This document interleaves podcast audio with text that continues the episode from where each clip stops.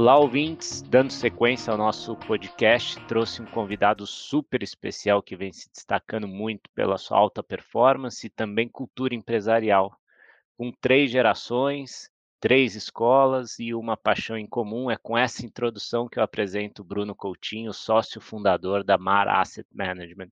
Bruno, seja muito bem-vindo ao nosso podcast Fundos em Foco do BTG Pactual. Poxa, um prazer enorme estar aqui. Muito obrigado pelo convite. E introdução perfeita. É isso aí, três gerações e uma paixão em comum. A paixão em comum é o surf. Então acho que entrega um pouco o nosso nome, né? Ah, bacana. Dado que você então já, já fez esse gancho, eu queria que você contasse um pouquinho da, da paixão, né? Que parece tão antagônico o surf com, com o mercado financeiro, é, mas você provou né, que, que essas coisas elas são super relacionadas. Então, se você puder é, explorar um pouco mais, né, da onde veio é, um pouco da paixão, né, que você seguiu é, é, um pouco a carreira, né, do circuito profissional do surf e essa paixão, né, entre os principais sócios, se puder comentar um pouquinho da, da onde que vocês conheceram, se foi na água, pegando onda, ou, ou se foi no mercado financeiro, e como é que você combina esses dois mundos? Legal nós somos, como você comentou, três sócios fundadores na Mar. Né? É, sou eu, Bruno Coutinho, de 43 anos, o Luiz Moura, tem 52 anos, e o Felipe Perdigão, de 36. Né? Então, o Luiz, 52, eu, 43, o Perdigão, 36. É, três gerações diferentes, de três escolas de, de mercado diferentes. Né? O Luiz começou no Pactual, depois foi um dos sócios fundadores da, da JGP e depois um dos sócios fundadores da 3G. É, então teve uma carreira bastante longa, muito muito bacana, assim, histórias muito legais. E ele me conhece desde muito jovem, assim, a gente se conhece desde que eu tenho uns 16, 17 anos. E ele sempre me acompanhou, né? Assim, sempre foi um mentor na minha carreira, mesmo antes de, de sermos sócios. E ele sempre teve essa característica de gostar de mentorar a turma jovem e tal. E ele fez a mesma coisa com o Perdigão. O surf conectou o, o Felipe com o Luiz. O Felipe, a escola dele é do Opportunity, ele começou como trainee do Opportunity, o programa de estágio e trainee, assim, se destacou muito, virou portfólio manager de ações muito cedo e conheceu o Luiz por conta dessa paixão em comum. E o Luiz fez também uma mentoria para ele, eles se aproximaram muito e o Luiz acabou fazendo a conexão entre nós três. O interessante de quando é, acabamos sentando junto por uma coincidência da vida no escritório de investimentos é que, como os três somos apaixonados por surf, a comunicação e a troca de ideias ela é muito facilitada pelas analogias que o surf traz, né, quando a gente pensa em oportunidade de negócio e investimentos. E eu comecei a surfar muito cedo, com oito anos, comecei a competir com 11, virei profissional com 17, cheguei a competir no circuito mundial profissional durante quase dois anos, no período que eu tranquei a faculdade, na hora quando eu passei no vestibular, eu, eu tranquei a faculdade para tentar o circuito mundial. Eu acreditava que poderia ser um dos melhores surfistas do mundo. É, rapidamente descobri que o meu talento era menor do que a minha ambição. Né? A minha ambição tava, não estava adequada ao tamanho do meu talento. Mas sobrou uma experiência de vida competitiva em alta performance que marcou muito para mim. Né? Então, a história de administrar frustração de derrota, de elaborar estratégia, de mudar estratégia, de tomar decisão, ela sempre fez parte da minha vida desde muito cedo. E eu, eu sempre gostei de pensar que dos surfistas, eles todos sentam olhando para o horizonte, né? eles estão sentados no mar olhando para o horizonte em busca de ondas. E quem tem um olhar mais apurado, quem está prestando mais atenção nas variáveis, que são incontroláveis, né? porque o mar a gente não controla nada, mas a gente observa com muita atenção, consegue se posicionar para pegar mais e melhores ondas. Né? E, e, aí eu trouxe um pouco essa história para cada onda é uma oportunidade de negócio, né? cada onda é uma, é uma oportunidade de geração de alfa. E quem tem um olhar atento, quem toma a decisão, se prepara, entende o ambiente ao redor, os competidores, né, quem está disputando aquela onda com você, consegue se posicionar e surfar mais ondas. E esse é um treinamento que eu tive desde muito cedo. Então eu trouxe muito isso, essa, essa mentalidade para os mercados. Né? Eu entrei no Pactual, eu, minha carreira foi grande parte no, no Pactual, depois BTG, fui um dos sócios fundadores do BTG, depois BTG Pactual. É, mas eu entrei no Pactual em 2003 contando exatamente essa história. Né? Eu não tinha experiência de mercado, mas eu dizia para a turma nas entrevistas que eu tinha uma experiência em tomar decisões, em administrar frustração, em identificar oportunidades. Eu perguntava para eles: não é isso que vocês fazem aqui? E a turma falava, é, é isso que a gente faz. Eu falei, pô, eu faço isso com surf. E eles falam, dão um nó na cabeça, né? Pô, mas o surf traz isso.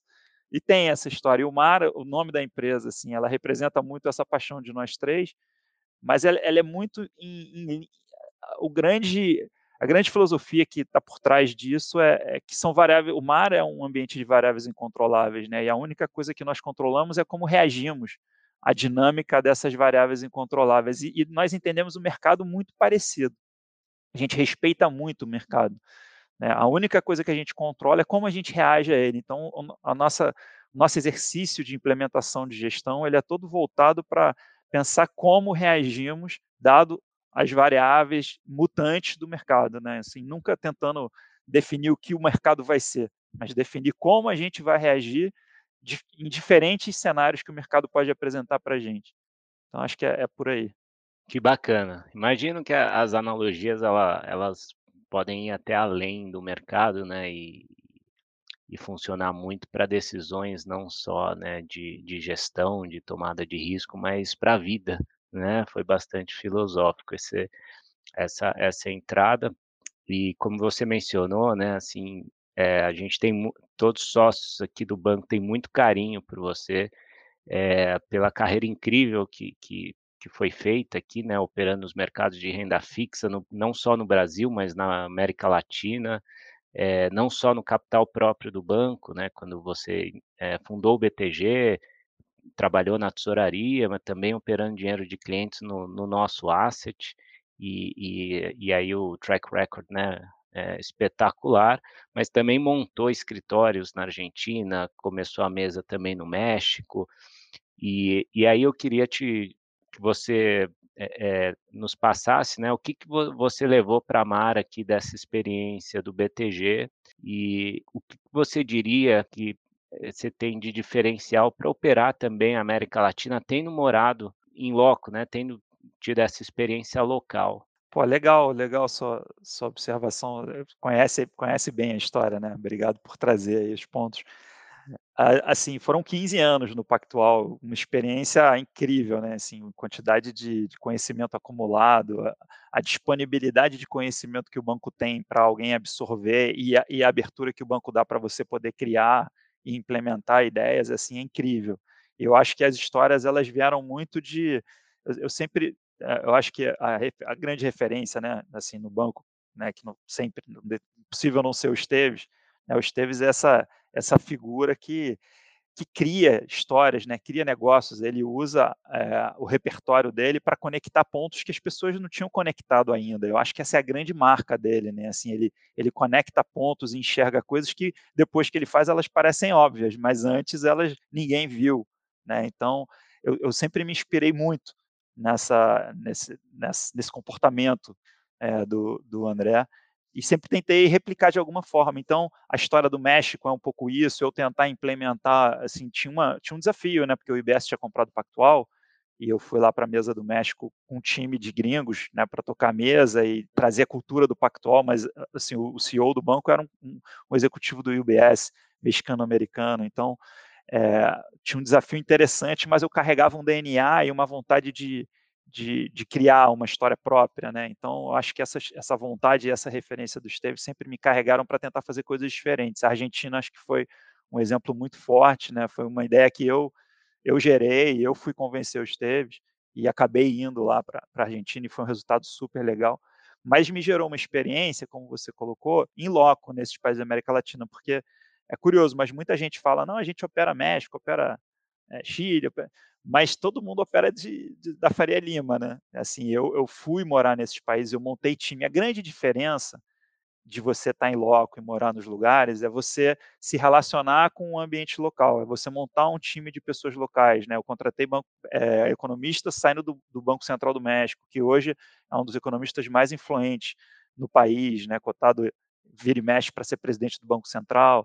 Né? A turma que eu treinei para tomar decisão de trading hoje são os grandes tomadores de decisão nas grandes mesas de operação. Então tem uma relação que você vai construindo e vai entendendo os meandros de como as pessoas pensam. Você lê o jornal local, você toma café da manhã, escuta né, aquela história que te dá um, uma tranquilidade diferente para tomar risco. E eu acho que a grande história de tomar risco é você estar tá confortável com os riscos que você toma. Se você toma um risco de um país que é distante de você, né, de um ambiente que é distante, você você está fazendo uma adaptação do seu ponto de vista local para um outro país. Mas quando você tem esse conforto de saber como as coisas funcionam, te ajuda a navegar, especialmente quando as coisas dão errado. Que esse é o grande desafio, né? Assim, a analogia com o mar. Eventualmente as coisas dão errado. Quando elas dão errado, como você reage? E se você tem conforto, tem conhecimento do tema, você reage melhor. E isso, na acumulação de retorno ao longo do tempo, faz uma diferença enorme, né? Essa é uma preocupação grande que a gente tem. Bacana. Aí, desculpa, assim, o que a gente traz assim para a Marra do, do Pactual, sem dúvida, é excelência. Eu acho que essa é a, é a característica mais poderosa do banco, né? Assim, a excelência é o nome do jogo assim no banco, execução, é, dever de casa, capacidade de entendimento. Eu acho que essa excelência a gente carrega com, com muita propriedade aqui para a Mar também. Excelente, excelente, muito bom. Entrando agora na parte de capital humano, né, aproveitando que você já mencionou aí do economista que, que você trouxe, né, do Banco Central do México, além dos sócios fundadores, né, você poderia comentar quantas pessoas se juntaram à, à empresa e como que vocês conseguiram, né, atrair tanto talento na largada, né, de grandes casas, né, como eh, SPX na parte de multimercado aqui do banco, né, o BTG Pactual, eh, da Atmos, então acho que se e também se você puder complementar com o modelo de partnership, eh, tentando explicar um pouco aqui para o público, né, o que seria esse modelo, né, de sociedade e e, né, colocar também as diferenças que você acabou implementando na Mar, eh, baseado aqui na sua experiência também de partnership do banco. Ótima pergunta, assim, eh nós, assim, nós começamos a empresa com muita paciência, né? A, a história do, nascimento da empresa é porque quando eu saí do, do Pactual em 2016,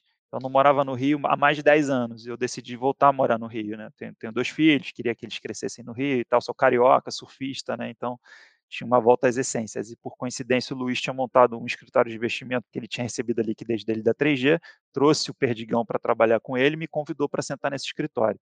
E ali, pela primeira vez, na minha carreira inteira em macro, né? Eu sempre fui o cara de macro, juros e câmbio e tal. E eles sempre foram de equities, stock picking, bottom-up, valuation, fundamentalistas.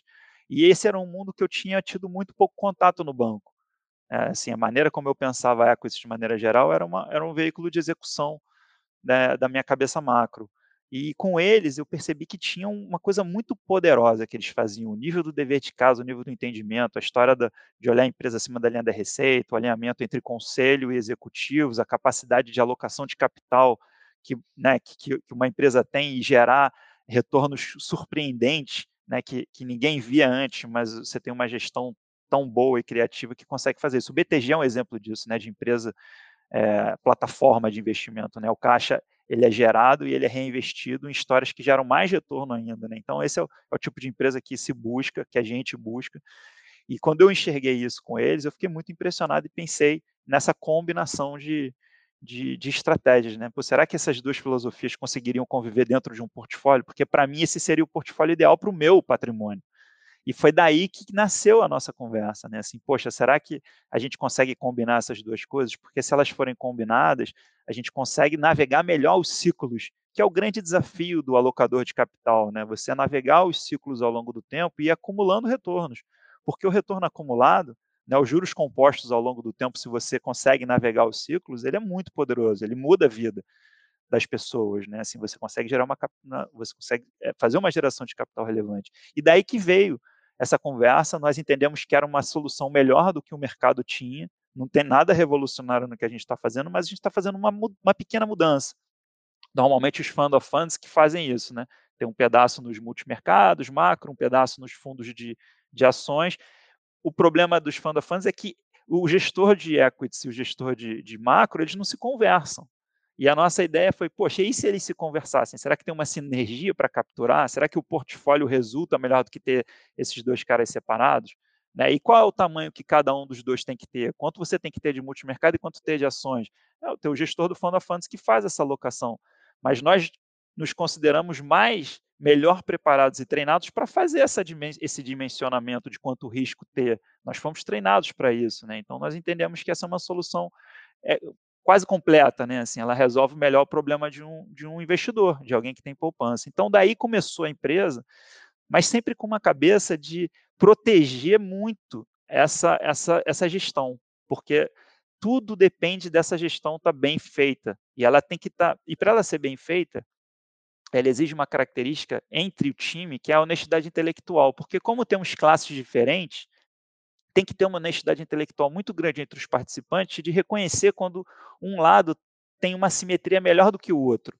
Né? Então, assim, poxa, o time de macro tem que reconhecer quando o time de micro traz uma ideia e, e ela é melhor assimetricamente do que as ideias que o time de macro traz, né? E ela tem que tomar, tem que ocupar mais espaço de risco no portfólio.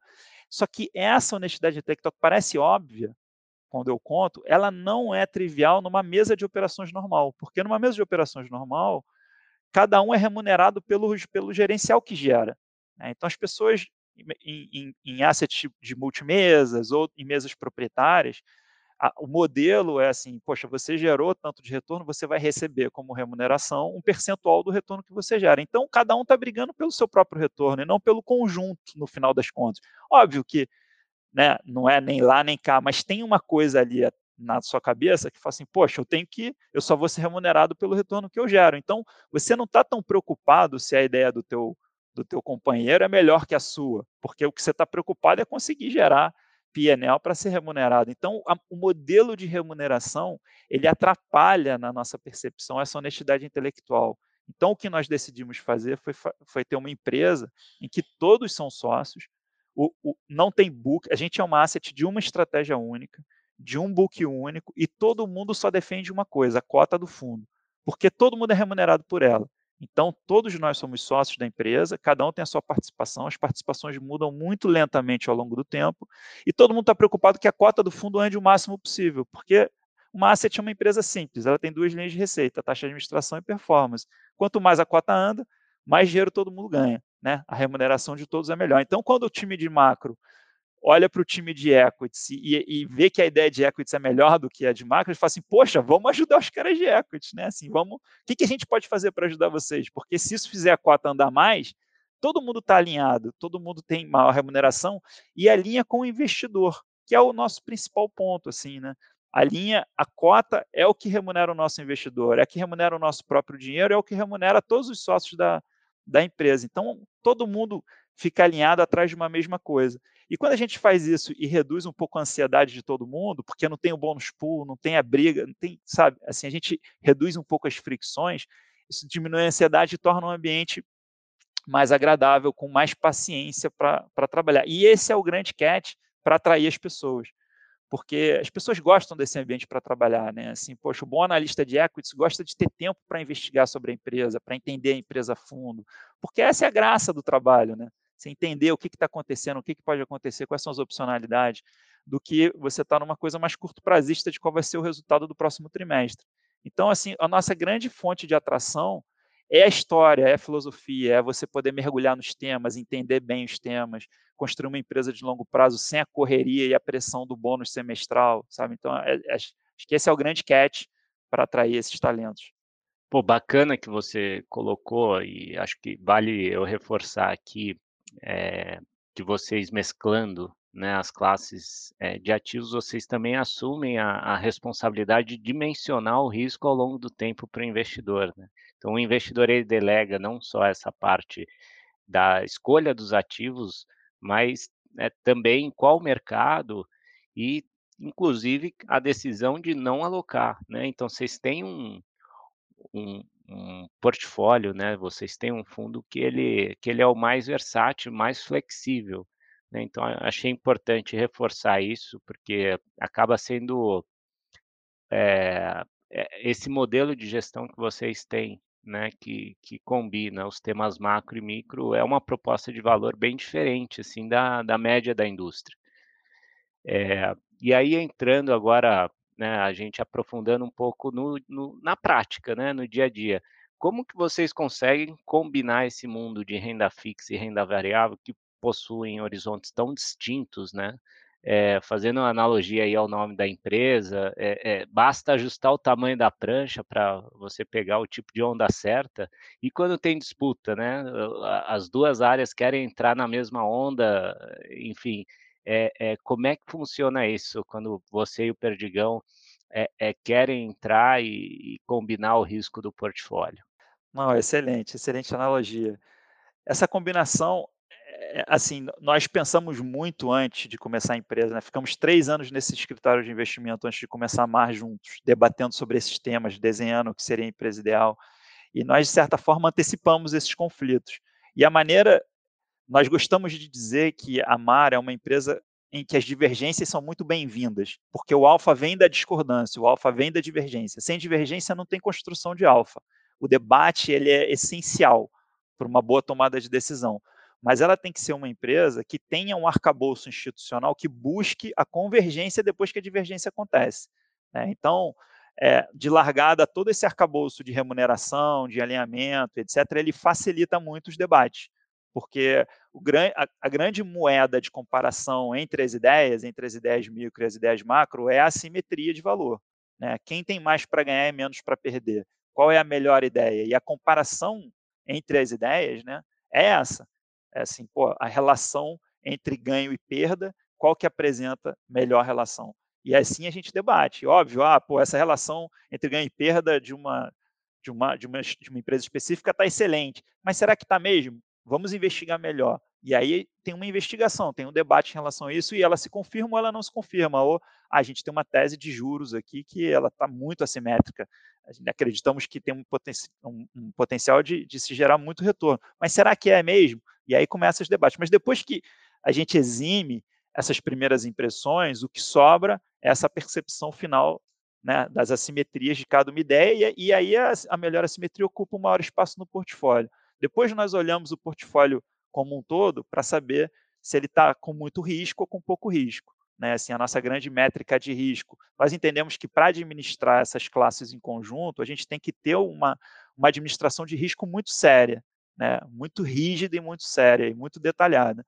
Então, nós gostamos muito de olhar o estresse do portfólio, é a métrica de risco dura, o nosso limite de risco é 30% de estresse, e o estresse perpassa por todas as classes de ativos. Então, nós trazemos as ideias, vamos, vamos dimensionando o tamanho das posições e vamos olhando para o estresse que o fundo vai tendo.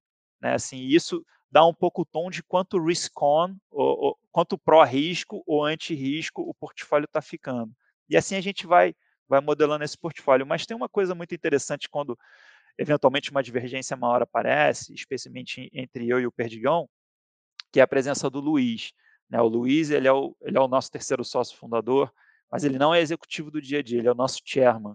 Ele é o sounding board. Né? Assim, nós gostamos de, de pensar que os fundos de equity né, os investidores de ações, eles cobram muito das empresas ter um conselho externo que ajude eles a tomarem decisão, mas as assets mesmo não tem um conselheiro, um conselho externo, né? Assim, eles cobram das empresas, mas eles não têm. Nós temos, nós nascemos com essa é, com essa institucionalização do, do board. Então, o Luiz tem uma experiência muito maior do que a nossa, tem uma ascendência né, de conhecimento, mas ele fica de fora. E quando aparecem essas divergências, ele ajuda nos debates para dirimir. Né? Então, às vezes, a gente tem umas discussões e o Luiz fala, poxa, Bruno, você está falando uma coisa muito parecida com o do Perdigão. Você percebeu que vocês estão, vocês estão divergindo, mas, na verdade, é 20% do argumento, 80% está parecido?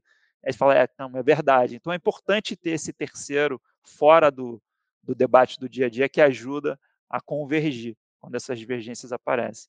É, excelente, Coutinho. Agora entrando na parte de, do produto, né?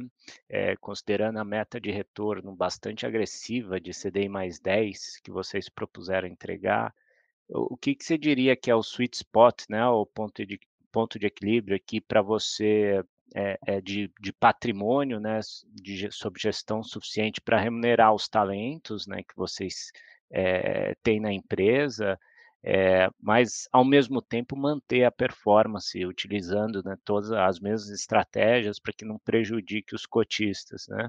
E se vocês estão enxergando já algum fechamento né, no curto prazo, e, e aproveitando né, que a a a meta de retorno vocês têm têm conseguido superá-la, né, desde a fundação da empresa, e aí eu queria que você abordasse também um pouco de como que você chegou nesse retorno, se ele veio mais da parte micro, da parte macro, ou de ambas as estratégias. Legal. Eh, assim, até começando pela última pergunta, a a nossa cabeça com esse portfólio híbrido é que no longo prazo, a contribuição de retorno ela vai ser mais ou menos metade, metade. Mas não temos dúvida que ao longo do tempo, grandes desvios vão acontecer, e essa é a ideia, né, navegar os ciclos significa isso, vão ter momentos que vai ser muita contribuição de de de equities, de micro, outros momentos vão ser muita vai ser muita contribuição de macro. Então, nesses quase 4 anos de empresa, eh, nos 2 primeiros anos, a cara do fundo era uma cara de fundo long bias. A gente estava risk on, nosso estresse estava ali ao redor de 25%, que é próximo do limite. Nossa correlação com com ações estava grande, porque o nosso portfólio era bastante concentrado em ações, né. Tinha tínhamos também alguma coisa de juros aplicados e tal, mas o o grosso da da performance foi gerada pela parte micro. Eu diria que no no primeiro ano, principalmente, foi 2/3, 1/3 micro e macro, eh, e o fundo estava com essa característica mais de risco. Então, muita gente, nos 2 primeiros anos, interpretava a gente como long bias, e nós dizíamos que não éramos o long bias, mas que estávamos no long bias, né, mas que eventualmente o fundo não teria essa cara. E e as pessoas tinham dificuldade de acreditar nessa história, assim, falar: "Ah, pô, isso é historinha e tal, não sei o quê". Mas tudo bem, né, o tempo o tempo é que que fala sobre isso. E a partir do terceiro ano, a parte de macro, ela ficou na posição contrária à de equities. Continuamos com o portfólio de equities relevante, mas a parte de macro servindo um pouco como contraponto ao cenário principal, que era um cenário mais otimista, que levaria a equities a gerar performance, mas a parte macro olhando para uma história mais pessimista, caso esse cenário não acontecesse. Entendíamos que o cenário era mais arriscado. E o estresse, que era 25, mais ou menos, nos 2 primeiros anos, foi para zero. Então, navegamos com estresse zero. Né, no primeiro semestre, nosso, a nossa parte de equities do portfólio foi super bem, mas o segundo semestre foi muito ruim. Né? Não sei se vocês lembram, mas foi uma correção de ações muito brusca. Mas aí a parte macro compensou a perda é, do da parte de equities do portfólio e ficamos no zero a zero. Foi a primeira vez que teve uma descorrelação grande do, do, do, mar absoluto com os long bias e com os long onlys. E aí, durante esse ano, o fundo ficou realmente com uma cara de multimercado macro porque aí entendemos que o grande tema era macro, tinha uma história muito estrutural de inflação problemática nos países envolvidos, o Fed teria que fazer um ciclo muito maior do que, do que o mercado precificava, e aí o fundo ficou com uma característica mais macro, e por isso, no, nos dois últimos anos, o retorno ficou muito concentrado em macro e menos em micro. Né? Então, assim, se a gente pegar o acumulado hoje, está meio dois terços macro e um terço micro, mas ele variou ao longo do tempo e nós entendemos que vai variar é, para o futuro também. É, de fato, vocês não têm muito paralelo aqui no mercado local. Né? Talvez seja uma cara mais assim de hedge fund americano que navega com tamanho grande, né, nessas duas piscinas, né, tanto na parte de multimercado operando juros, se apropriando né, dos ciclos de política monetária, mas a gente viu também no passado, assim, vocês com uma posição bastante grande em uma única história de equity, né, que já chegou a ser 15% do fundo, que aí, ah, muitos long onlys concentrados, né, ou long bias como você colocou, né, então acho bastante bastante interessante. Mas aí voltando só pra pergunta anterior, né, de de capacidade, que que vocês enxergam como, eh, como tamanho ideal pra ter sob gestão e e em quanto que vocês estão hoje? Eu eu uso uma era uma frase famosa, mas, eh, eu tenho usado e as pessoas não conhecem, eu estou vendo como eu estou ficando velho, né. Mas o Tostines tinha uma propaganda que dizia: "Ele vende mais porque é fresquinho ou é fresquinho porque vende mais", né. Eh, e nós entendemos que que que a indústria de asset, uma asset para ser bem-sucedida ao longo do tempo, ela tem um dilema Tostines para viver, que é assim: "Poxa, qual é o menor tamanho possível para você remunerar muito bem o seu time, reter e atrair talentos, mas ao mesmo tempo não afetar a capacidade de geração de performance, né? Tem um, tem um número meio mágico aí que, que, que te leva a esse lugar. E nós entendemos que esse número para nossa estratégia hoje é 5 bi, não por capacity, porque somos meio que metade equity, metade macro, então o capacity da estratégia ele é grande, mas quanto maior você é, maior é o risco de você é, ter dificuldade de entregar performance. E, uma, e, o objetivo principal da empresa, da construção da empresa, da Mar, é entregar performance. Né? O nosso dinheiro está todo no fundo, é, no mesmo instrumento, no mesmo veículo que os investidores alocam o dinheiro deles, não tem diferença, a gente paga a mesma taxa, tudo igual. E, e o objetivo é, é, é, é construir valor é, nessa gestão de portfólio. Então, a gente tem muito cuidado, tanto na, na gestão do ativo, como na construção do passivo. Eu acho que aí é, o fundo cresceu, teve um crescimento muito mais lento do que a média da indústria. Nós decidimos fazer um crescimento mais devagar é, e conversando com os passivos, com as famílias investidoras, contando um pouco essa história que sabíamos que era um pouco diferente e gerava um pouco de dificuldade de entendimento. Então, não fomos muito agressivos é, né, na, na, na, remuneração dos, né, dos distribuidores. Fomos, fomos, construindo esse passivo aos poucos, para que o passivo os investidores conhecessem bem a filosofia de gestão da MAR.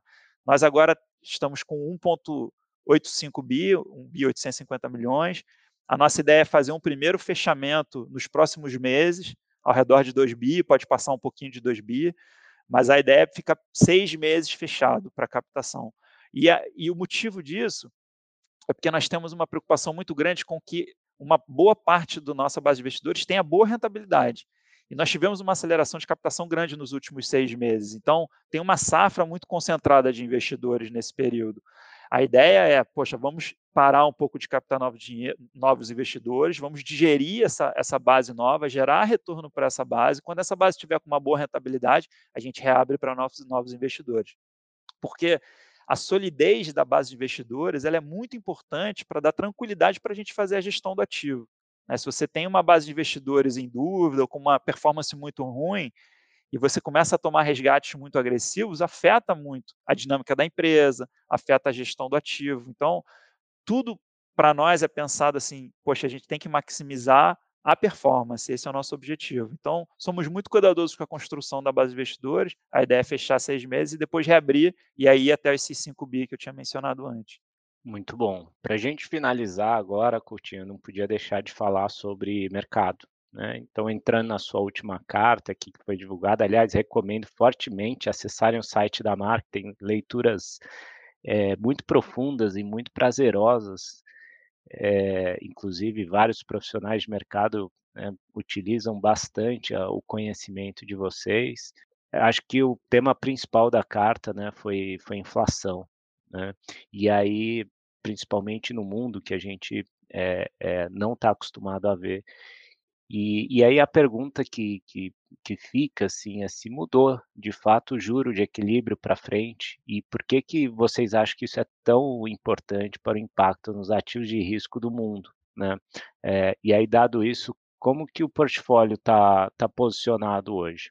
Exatamente isso. Assim, nós entendemos que o Covid ele é um evento bíblico, né? É, é, assim, ele gerou a maior sincronização da economia global já vista e o FMI tem esse dado de que nunca tantos países entraram em recessão ao mesmo tempo como foi em 2020.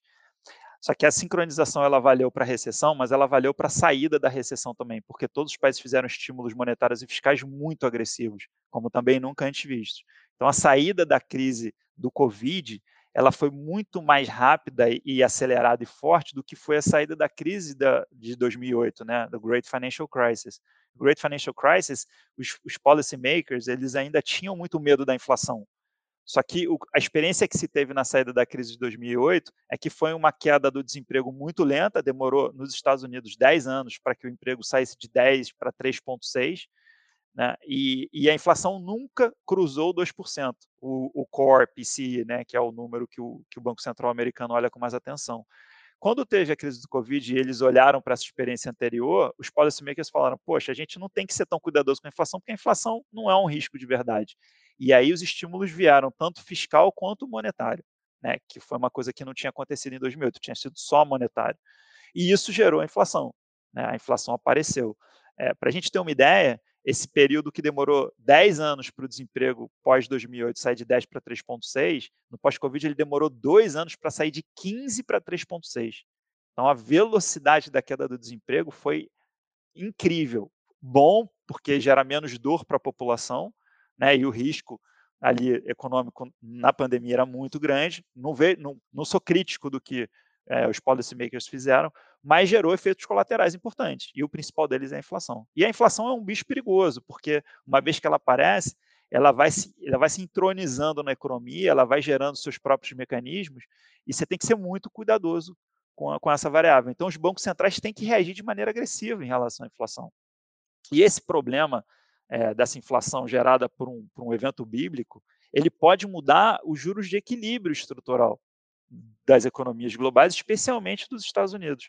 E quando a gente pensa em juros de equilíbrio, ele é a grande referência para a curva longa de juros. E a curva longa de juros é a taxa de desconto para todos os fluxos financeiros globais. Né? Quando a gente pensa no 10 anos de juros americanos, ele é o primeiro preço que se usa para descontar os fluxos futuros de qualquer receita que uma empresa ou que um bonde venha a ter. Esse preço está estável ao redor de 2 há 30 anos. 2,5, né? Ele vem declinando, assim, a gente se acostumou com juros estruturais muito baixos. Se a gente tiver uma mudança para cima estrutural, isso gera uma bagunça e uma desorganização de preços muito agressivos.